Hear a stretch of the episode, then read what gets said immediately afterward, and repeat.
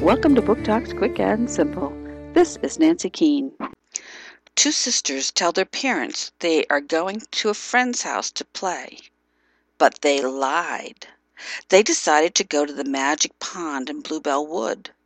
At least, that is what Chrissy said. And do you know what they found there? A blue bog baby. Have you ever heard of a bog baby? Well, come along to the magic pond and see if you can find one too. The Bog Baby by Jeanne Willis, Schwartz and Wade Books, 2008.